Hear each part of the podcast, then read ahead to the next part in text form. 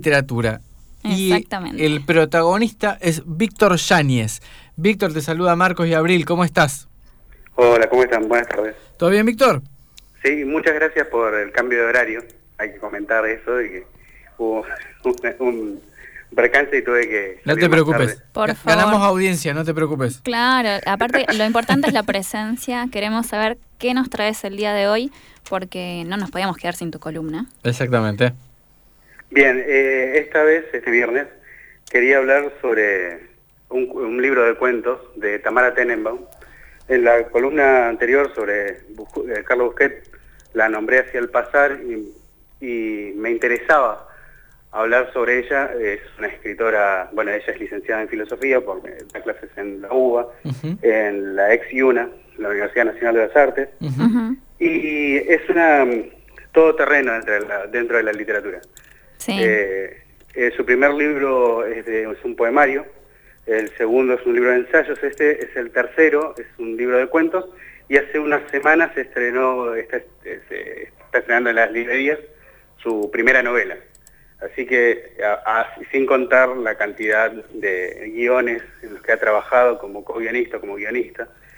Y, y bueno, a mí me interesaba particularmente el libro de cuentos, Nadie vive tan cerca de nadie, que es del 2020, o sea, fue publicado en el 2020. Ujú. Este libro este libro ganó en 2018 eh, un premio del Ministerio de Cultura, Premio Ficciones, y que se pre- tenía que presentarse eh, libros de cuentos de autores que hubiesen nacido eh, posteriores a la muerte de Borges, o sea, posteriores a 1986. Básicamente la, la muerte de Borges decreta que, una, que un escritor es joven. O sea que yo estaría dentro de los escritores jóvenes, por ejemplo. Mira, no eh, tenía idea de ese dato. Está bueno. Sí, a partir del 86, 87 ya uno todavía es un escritor joven. No sé por cuánto tiempo más. Y bueno, y me interesó, me interesó el, el libro de cuentos, especialmente porque Tamara Teno, aparte de ser una todoterreno, es, tan- es muy activa en redes sociales, especialmente en Twitter. ¿Y el ¿Dónde medios tiene- también o no, Víctor? Sí, trabaja en, en Diario Art, él eh, escribe ahí, escribió en Anfibia, escribió en La Agenda de Buenos Aires, Sí. mucho tiempo, creo que fue su primer trabajo. en- Y, y Eh, también ha hecho radio o sigue haciendo radio, ahora no me acuerdo, pero hasta el año pasado Sí. estaba. Sí, hace podcast eh, y en los últimos dos años su, su popularidad fue, fue en aumento a punto tal de que es una referente dentro del feminismo y dentro de la literatura argentina. es Creo que es académicamente, para decirlo acad- académicamente, es una de las figuras centrales de la vanguardia literaria argentina. Es fuerte Eh, decir eso, ¿no? Sí, hoy por hoy es muy fuerte porque tiene una carrera muy breve, pero en cuatro años sacó cuatro libros en cua- de cuatro géneros distintos. Yo no recuerdo a alguien que haya que tenga, que tenga tal capacidad y en tan, en tan corto tiempo. Totalmente. Hay, hay escritores, por ejemplo Juan Rulfo, escritor mexicano que escribió dos libros en toda su vida Sí. o por lo menos escribió tres, pero publicó dos libros en toda su vida. Y bueno, me interesaba, eh, más allá por, por su personaje, por el- digamos de la cuenta de Twitter, en la- la- cómo se ve reflejada, y fui hacia el libro de cuentos. Y me llevé una, primero fue al, al libro de ensayos, que es El fin del amor. Y me pareció, y yo tengo que decirlo, fui con bastante perjuicios a ese libro por lo que se había comentado, y me pareció excelente. Es un libro, es un bestseller, ya va por su... Y es, eso creo que de... Eso que sea un bestseller es lo que me generaba prejuicio. Y no, está muy bien escrito. Si bien la temática no me interesa, no es de mi interés, eh, me, encantó cómo está escrito. Tiene una prosa intelectual, pero sin, eh, sin caer en lo redundante o sin caer en aca- academicismos.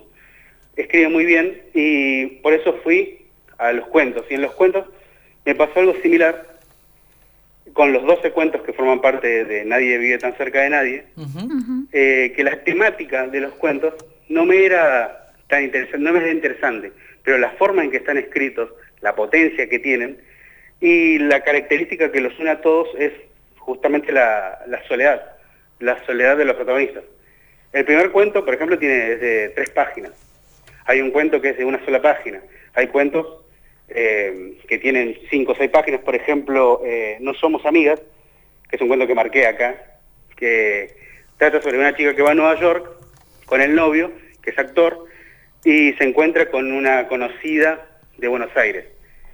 Y a partir de ese encuentro casual se van destapando muchas ollas, para decirlo de alguna forma, que formaban parte de su infancia, de, las penumbras, de la memoria, y uno se va dando cuenta a partir de esos cuentos cuál es la tónica. Los personajes están completamente solos y, realmente los personajes están en tramas a veces muy aburridas, a veces muy eh, atrapantes como, como, como thriller, como si fuera un thriller en el cine, porque los cuentos de Tenenbaum tienen mucho que ver más con la imagen del cine que podemos ver en Cinear que con la literatura de hace 30 o 40 años en Argentina. Eso es un dato que es, es, algo que me, impactó. Eh, son casi cortos, cortos que uno puede ver en, el Inca TV, como se llamaba. Sí. Eh, y se puede ver la, mano de guionista. Yo creo que más que cuentista o ensayista, Tamara Tenoma lo que hace son guiones. Son verdaderos guiones donde los cuentos están escritos, por ejemplo, la mayoría en primera persona y les da la voz a los protagonistas eh, para que puedan mostrar desde un punto de vista toda la, soledad y toda la, potencia que tiene eh, con la que aplasta el mundo a esos personajes. Hay algunos cuentos que, por ejemplo, a mí no me interesaría leer si no fueran escritos de esa forma. Incluso algunos, yo lo hablaba con otras personas, algunos cuentos están al límite de lo, de lo increíble. Hay algunos cuentos que me parecen eh, tediosos, muy tediosos los argumentos, pero la, forma en que pone los adjetivos o que saca adjetivos y deja la palabra desnuda, eso es, y ahí me di cuenta de por qué, bueno, por qué es tan leída. Sí, sí, sí. Aparte, Tamara viene, bueno, mencionaste lo de los distintos géneros que viene laburando hace mucho. Yo la recuerdo del podcast que tiene, eh, junto a alguien más, es un varón eh, sobre el tema de, de, la, de, de construides. ¿De construides? De construides, eh, sí. Qué interesante la figura que trajiste hoy, Víctor. Sí, y aparte es muy polifacética en su trabajo y uno se da cuenta. Eh, por ejemplo, ahora va a ser guionista de una serie, es guionista o guionista de una serie de Netflix y Lali, eh, Lali Espósito va a ser la protagonista de la historia.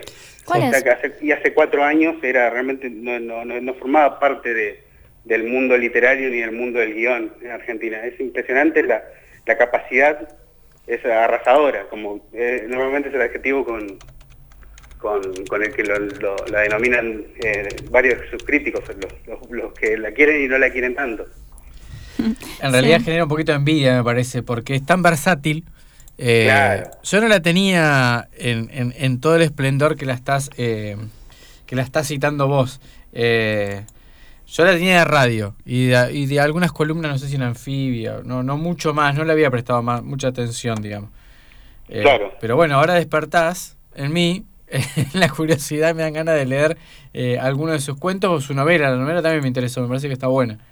Sí, la novela eh, eh, es casi autobiográfica y eso es algo, es un, flanco donde se le pega a la literatura. Hoy por hoy, Tamara Tenenbaum es como la principal representante, no, no, la inició, obviamente, pero es la principal representante de lo que se denomina literatura del yo, que es la literatura eh, en base autobiográfica. Eso no quiere decir todos los libros sean sobre su, sobre su memoria, sobre sus recuerdos, pero tiene una gran carga y ella en las notas dice que utiliza hechos de su vida, ella, lo ha dicho en muchas entrevistas, ella forma parte de, una, de, una comunidad de judíos ortodoxos del 11, eh, su padre murió, en el, es uno de los eh, una de las personas que murió en el atentado de la AMIA.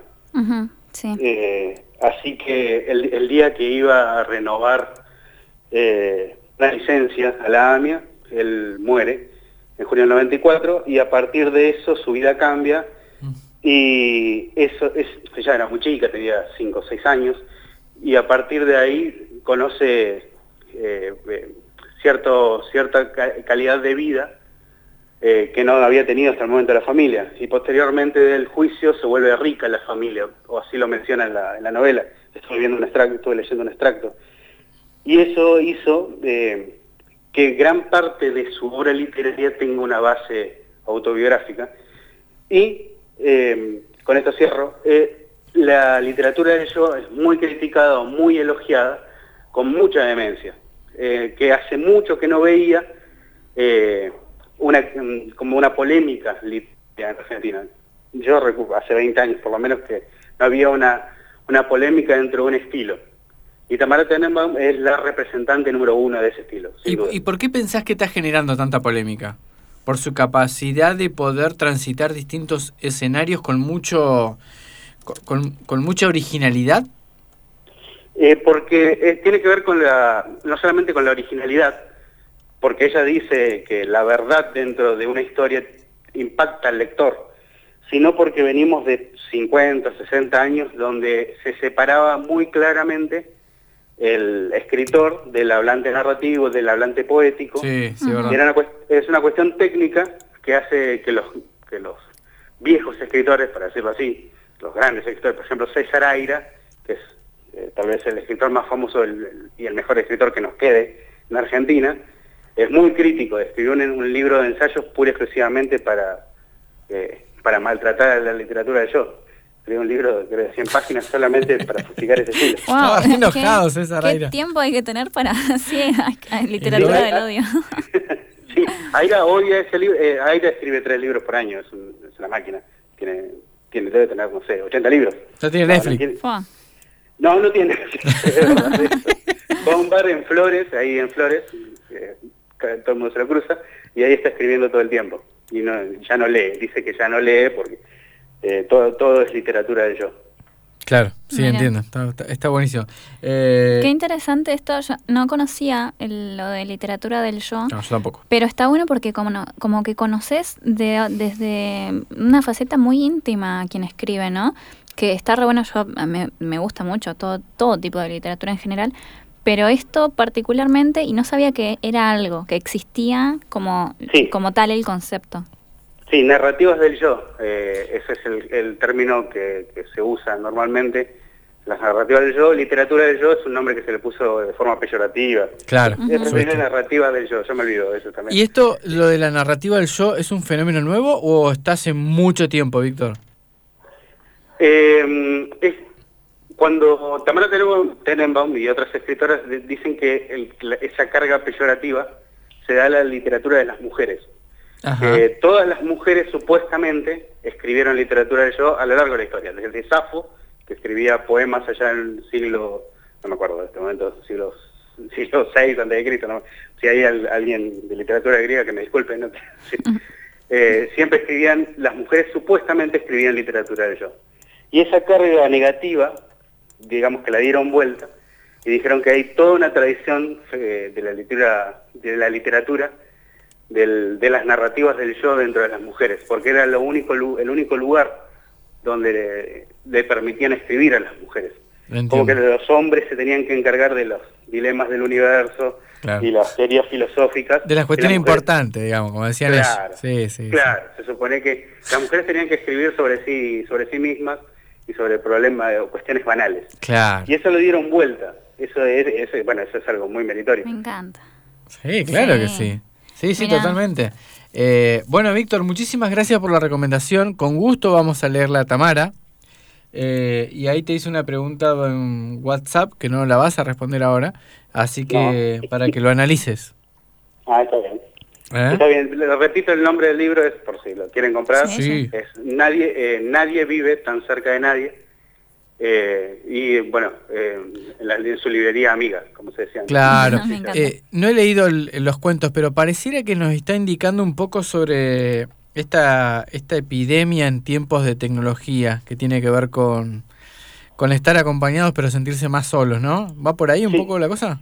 En una entrevista dijo que si ella al libro, le, en, vez de nadie, en vez de ponerle Nadie vive tan cerca de nadie, le hubiera puesto un título alternativo que tenía que era Distanciamiento Social, hoy ella sería millonaria. Claro. Pero no, no resultó, le puso ese título y parece que se vende menos que los libros de autoayuda, distanciamiento social. Claro. Y todo eso que hay bastante. Está muy bien, está muy bien. Bueno, Víctor, un buen, un buen abrazo para vos y un lindo fin de semana. Listo, abrazo para vos. Abrazo. Un abrazo. Gracias, Víctor. Víctor Yáñez. Sí. con su columna de literatura. Me encanta que haya traído a Tamara, la me acuerdo que la había mencionado. Este, el podcast de Construides está buenísimo, así que vayan a verlo. Este, y es re interesante, de hecho, sabes que cuando estaba mencionando esto del, tema de género y, y demás, Tenenbaum, claramente, quien, aparte de Tamara, ¿quién te acordás? Ernesto. Sí, sí, pero eh, me y, rechazo Ernesto. Bueno, pero hay algo que, está bueno mencionar. Hay un hay un tuit de ella, yo la sigo hace rato y lo, estaba chequeando. Es incomprobable, pero me pregunto si, eh, dice ella. Si yo fuera varón, los comentaristas de los diarios sospecharían tanto que me publican por hijo de Ernesto, entonces ahí vemos cómo se va perdiendo eh, para la, claramente, ¿no? Para quienes escriben, este, la identidad de Tamara por tener el mismo apellido que de alguien, ya mencionó Víctor, que su papá falleció en la AMIA, este, pero mencionar ese dato me parecía que no era menor. Mira. Este, así que mientras, mientras Víctor nos terminaba de contar, logré, logré chequear que efectivamente eh, es algo que le, sucede mucho y se pregunta, ¿no? Si al resto de la gente, los, los, los, verdaderos hijos de, pero varones, le sucederá lo mismo. Claro, exactamente. Sí, sí, sí, está, está, está buenísima la reflexión, está, está, buenísimo. Vamos con un tema musical para terminar los últimos minutos de Espejo de Concreto, otra vez con Agus Ruiz Díaz, que estuvimos hablando con él hace un ratito, con la canción Lupa.